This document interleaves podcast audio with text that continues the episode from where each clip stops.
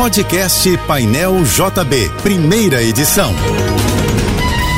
Fique agora com as principais notícias desta manhã. Oferecimento Assim Saúde. Hospitais, clínicas, exames e mais de mil consultórios. Ligue 2102 5555. Univassouras, formando o profissional do futuro. Acesse univassouras.edu.br. Equinor, energia para levar a gente ao futuro. Juntos e Americanas Empresas. Uma Americanas inteira para a sua empresa. Apoio Soluvan, o shopping do seu condomínio, maior distribuidora de contentores e lixeiras do Rio. A estação Parque das Rosas do BRT na Barra da Tijuca fica fechada para obras a partir de hoje. A Ricardo Marinho, no mesmo bairro, foi reaberta ontem no feriado após passar por reformas. Essa foi a 73 terceira estação do sistema a ser remodelada desde março do ano passado, segundo a Mob Rio, empresa gestora do BRT. O Rio vai ter uma quinta-feira com sol, mas também muitas nuvens, segundo o Instituto Nacional de Meteorologia. A temperatura hoje deve chegar a 34 graus e não há previsão de chuva. A Assembleia Geral da ONU condenou a tentativa de anexação ilegal pela Rússia de quatro regiões parcialmente ocupadas na Ucrânia.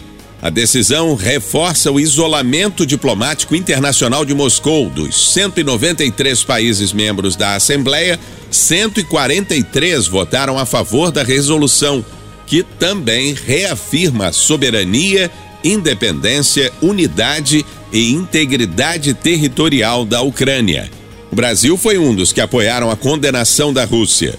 Votaram contra a Síria, Belarus, Nicarágua e Coreia do Norte, além da própria Rússia. Os outros países se abstiveram.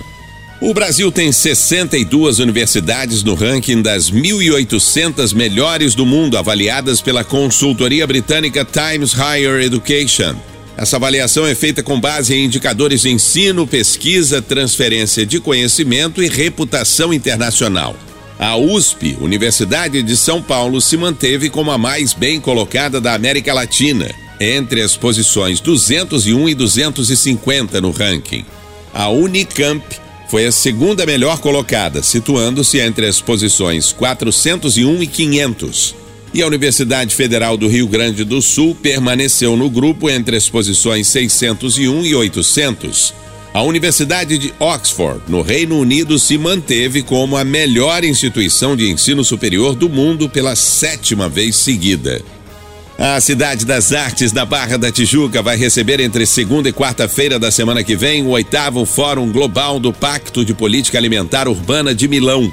Patrocinado pela Prefeitura do Rio, o evento terá representantes do mundo todo para debater políticas públicas e sistemas alimentares pela primeira vez na América do Sul. Vão participar mais de 500 delegados, prefeitos e representantes de 162 cidades, como Paris, Copenhague e Chicago.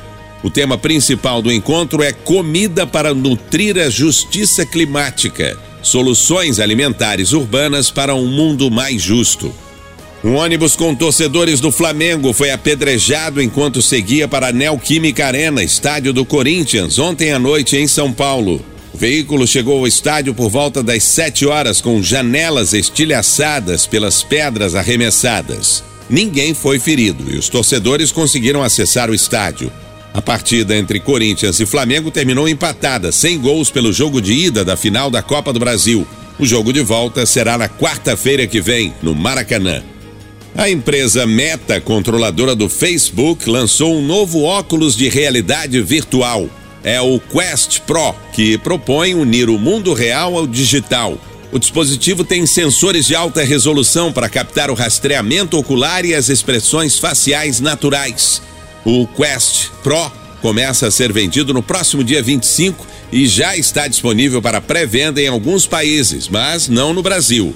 A previsão é de que aqui o óculos vai custar cerca de R$ 7.800. A Prefeitura de Vassouras, no interior do Rio de Janeiro, anunciou punições aos estudantes de medicina da Universidade Iguaçu de Itaperuna que entoaram cantos preconceituosos durante os Jogos Universitários realizados na cidade. Um vídeo com os cânticos durante o evento viralizou na internet. Na gravação, a torcida da Unig provoca adversários cantando, abre aspas, sou playboy, não tenho culpa se seu pai é motoboy, fecha aspas.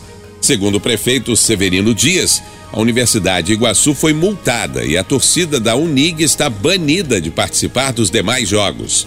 O prefeito disse que vai reverter o recurso da multa para sortear uma moto entre os motoboys de Vassouras. Será aberto semana que vem o período de inscrições para o cadastro prévio de ocupação da Feira de Artesanato do Campo de São Bento, em Icaraí, Niterói, para o biênio 2023-2025. Os artesãos, artistas plásticos e trabalhadores manuais interessados em ocupar o espaço devem comparecer presencialmente entre segunda e sexta-feira da próxima semana, das nove da manhã às três da tarde, na rua Visconde de Moraes 251, no Ingá. Haverá distribuição de senhas para atendimento até uma da tarde. A aprovação será divulgada por meio de chamada pública em uma segunda etapa do processo. Esse cadastro é destinado exclusivamente aos novos interessados. Os artesãos que fazem parte da Feira do Campo de São Bento não precisam se cadastrar, porque já possuem autorização. Você ouviu o podcast Painel JB, primeira edição.